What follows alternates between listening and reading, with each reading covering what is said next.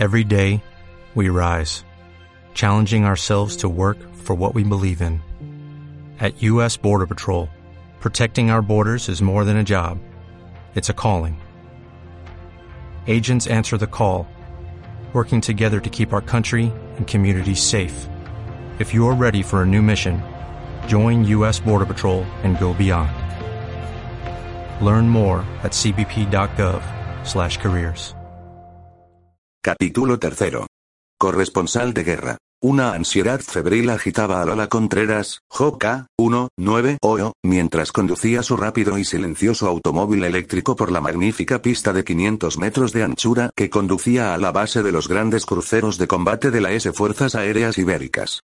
Era la primera misión de verdadera importancia que se le concedía, una oportunidad tal vez única de sobresalir del monótono color pardo de la masa, y ante esta posibilidad seductora, largamente acariciada, Lola sentíase víctima de cien temores vagos, el más corpóreo e importante de los cuales era llegar tarde a la cita que tenía con el autoplaneta Rayo, surto en el lago artificial donde se amaraban las grandes naves del espacio. En este siglo XXV, donde la gente vivía a expensas de las máquinas y el Estado se encargaba de surtirle de todo lo necesario para subsistir, la actividad humana tenía un campo muy limitado donde consumir su tiempo, su vigor físico y sus facultades mentales. El deporte, las ciencias, las bellas artes y las letras estaban saturadas de atletas, de sabios, de artistas de todos los géneros y de escritores. Nunca el hombre se había esforzado tanto por sobresalir sobre esta masa parda y uniforme llamada humanidad y, a la vez, jamás encontró tan formidables obstáculos para distinguirse. El hombre disponía completamente de las 24 horas de cada día. No tenía que levantarse temprano para ir a la oficina o el taller. No tenía que bregar la mitad de cada día, ni estar preocupado durante la otra mitad, por cosas tan absurdas como los alimentos, el vestido, la educación de sus hijos, la vivienda, los impuestos y todas las demás calamidades cotidianas del histérico siglo XX. De los 20 a los 26 años, el Estado obligaba a trabajar a los hombres y las mujeres, sin distinción, en las colosales fábricas, en los almacenes distribuidores de alimentos y artículos vitales y en la construcción de nuevas fábricas, ciudades u obras públicas. Cumplido su servicio, el hombre y la mujer del siglo XXV quedaban en libertad de hacer lo que se les antojara de su tiempo. La humanidad, que antes se lamentaba de un continuo ajetreo, sentía ahora la necesidad de hacer algo. El Estado premiaba con algunos regalos y distinciones honoríficas los actos meritorios de quienes destacaban en cualquier actividad. Pero era tan numerosa la prole de Adán. Todos los campos de la actividad humana estaban archisaturados de gentes que se afanaban por sustraerse de la fría matrícula impuesta por el Estado y hacer conocer su nombre en alguna forma. Los cargos militares no estaban retribuidos, como tampoco los de los ministros, los investigadores o los científicos, y todavía sobraban gentes deseosas de desempeñar cualquiera de estos cargos, tanto por tener algo en que distraer sus ocios como por sobresalir sobre la plebe que iba a surtirse de alimentos y vestidos a los almacenes gubernamentales, practicaba toda clase de deportes al aire libre o atestaba las calles moviéndose como un rebaño de reses gordas, bien nutridas y somnolientas. Lola Contreras había dedicado sus esfuerzos a distinguirse en uno de los campos más difíciles, por ser uno de los más aplaudidos por la multitud. En este siglo la imagen reinaba sin discusión. Desde sus casas, con toda comodidad, el público asistía a grandes torneos deportivos, a conferencias, a espectáculos, sirviéndose de sus pantallas de televisión. El público, sin moverse de su casa, podía estar ahora asistiendo a una carrera de caballos en Londres y, tres segundos más tarde, presenciar desde el mismo sitio la fiesta de Año Nuevo en Pekín. Un exceso de monótonas realidades empujaba al hombre del siglo XXV hacia el fantástico mundo de la novela hecha imagen. Las películas, en especial las de aventuras, eran su pasión. Solo había una modalidad de películas que celebraba todavía más, y esta era el noticiario cinematográfico, el reportaje en imagen y color, sucesor de los extintos periódicos impresos que la radiovisión desterró para siempre. Los reporteros del siglo XXV eran todos reporteros gráficos. El hombre actual, acostumbrado a ver y oír, apenas se leía. Y Lola Contreras había tomado la difícil profesión de reportero gráfico. Lola no parecía solamente joven en un mundo de eterna juventud. Lo era en realidad. Tenía 26 años y era esbelta, armoniosamente proporcionada, como la generalidad de estas generaciones descendientes de hombres y mujeres que habían practicado intensivamente la gimnasia. Era rubia, de ojos azules, roya y jugosa boca y naricilla ligeramente respingona, denotadora de un carácter exclusivista, audaz y emprendedor. Para sosiego de Lola, el rayo continuaba en la base acuática, flotando como una gigantesca y brillante esfera amarilla sobre las aguas verdes de la laguna.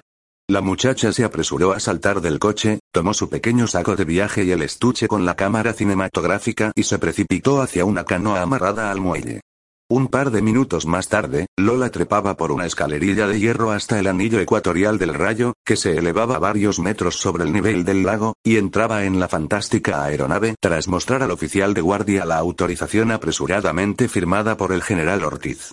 La anchurosa plaza del autoplaneta, a cada uno de cuyos cuatro extremos se levantaba un esbelto rascacielos de 60 pisos, estaba atestada de soldados, viéndose aquí y allá montañas de equipo militar, cañones lanzacohetes, proyectores de rayos Z y demás artefactos bélicos. La tropa vestía corazas especiales contra la radiactividad y el fuego.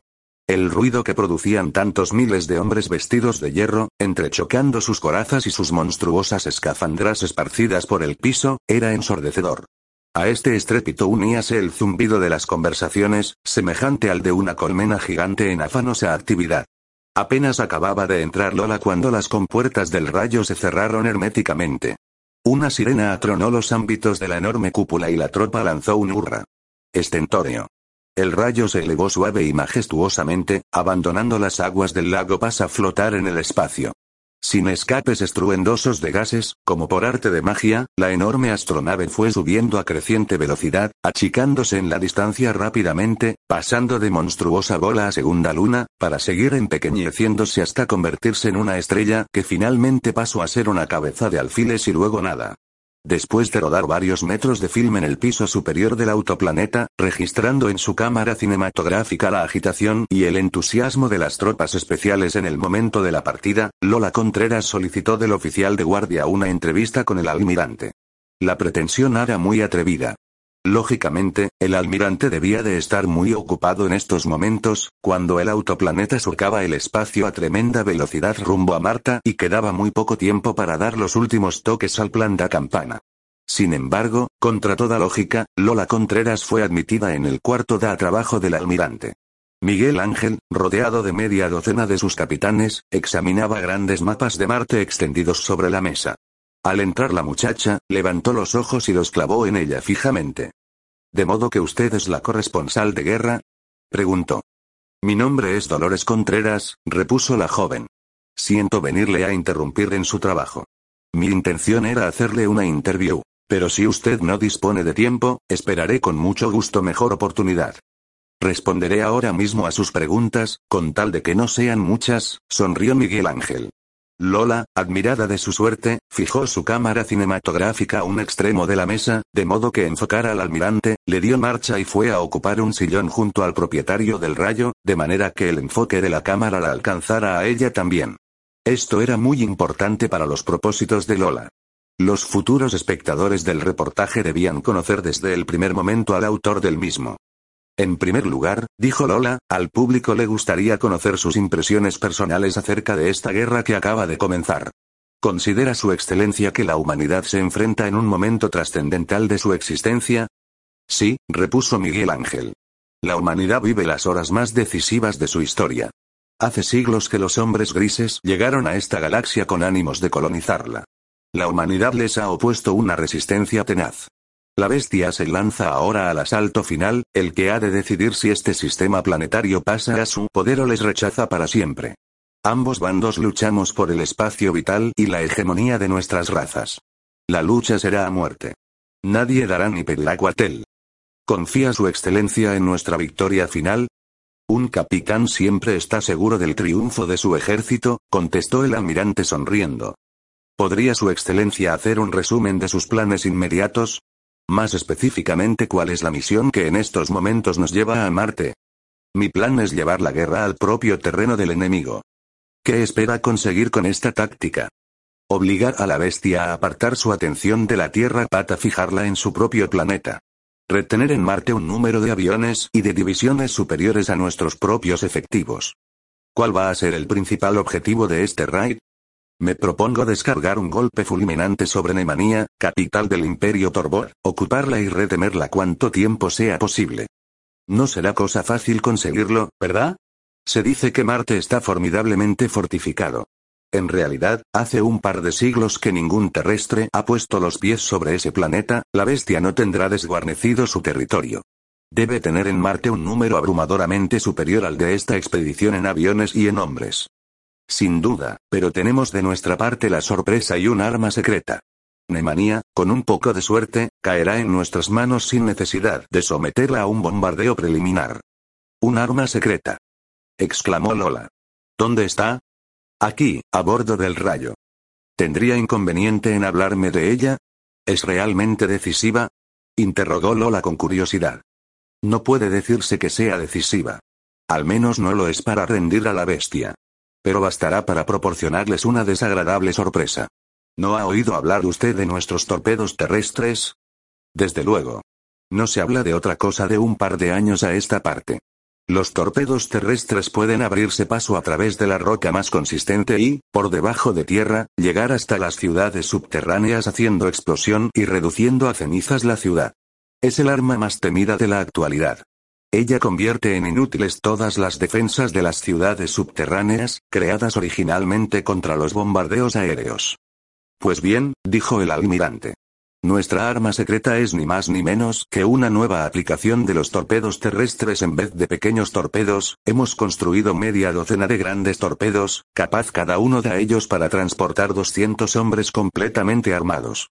Me propongo asaltar la capital marciana con estos vehículos subterráneos que, dicho sea de paso, dejan tras sí un túnel capaz para que por él puedan penetrar grandes contingentes de tropas. ¿No sería más práctico torpedear la capital? Se necesitarían por lo menos media docena de torpedos terrestres para destruir una ciudad de la categoría de Nemanía. El inconveniente de esos torpedos es que al hacer explosión se pierden sin remedio y no disponemos de bastante de dona para fabricar tantos torpedos como serían necesarios para destruir los centenares de ciudades que existen en Marte. ¿Comprende? De dona es el maravilloso metal de que está construido el rayo. Este metal se desconoce en el sistema planetario solar. Un sustitutivo fue hallado en el planetillo Eros, pero esa fuente no puede explotarse ahora con la guerra. En realidad, esta guerra ha empezado por causaleros. La bestia dedujo que si los terrestres conseguíamos sacar de Dona de Eros y construir con ella torpedos terrestres y aparatos aéreos como los del rayo, jamás podría apoderarse de la Tierra y Venus en una guerra. Por esto se han lanzado al ataque, antes de darnos tiempo a sacar sobre Marte una considerable ventaja en artefactos bélicos de nueva factura. El poco mineral que conseguimos extraer de Eros ha servido para construir estos vehículos subterrestres y como medio centenar de torpedos. El repentino ataque Torbot nos ha sorprendido cuando nos disponíamos a empezar la fabricación de nuevos destructores siderales en serie. ¿Cree Su Excelencia que de no haber mediado el asunto de Eros con su precioso mineral no hubiera habido guerra con Marte? Oh, no, en absoluto. Protestó Miguel Ángel. La guerra era inevitable. El asunto de Eros no ha hecho más que precipitar los acontecimientos. No me pregunte si esto ha sido mejor o peor para nosotros, pues lo ignoro. La cuestión es que la bestia nos ha atacado y estamos metidos de lleno en una guerra que hemos de ganar a toda costa. Muchas gracias por sus interesantes declaraciones, almirante. Ojalá tengamos suerte en Marte. ¿Me permitirá su excelencia tomar parte en el asalto de Nemanía? No considero esa aventura muy recomendable para una mujer, aunque sea corresponsal gráfico, sonrió Miguel Ángel. Lola Contreras hizo una extraña mueca. Sí, ya sé lo que está pensando, dijo el almirante echándose a reír. Pertenezco a una generación donde las mujeres todavía no tomaban parte activa en las guerras. En el siglo XX que es Lemio, las señoras ya comenzaban a escalar los puestos hasta entonces reservados a los hombres, pero aún había de pasar mucho tiempo antes de que se emancipasen por completo. Bien, usted es una mujer del siglo XXV. Tendrá un puesto en el vehículo subterrestre que yo ocupe, si ese es su gusto. No sabe cuánto se lo agradezco, excelencia, contestó Lola poniéndose en pie, Lola paró el motorcito de su cámara cinematográfica, saludó con una de sus cautivadoras sonrisas y abandonó la sala seguida de la mirada bondadosa del almirante.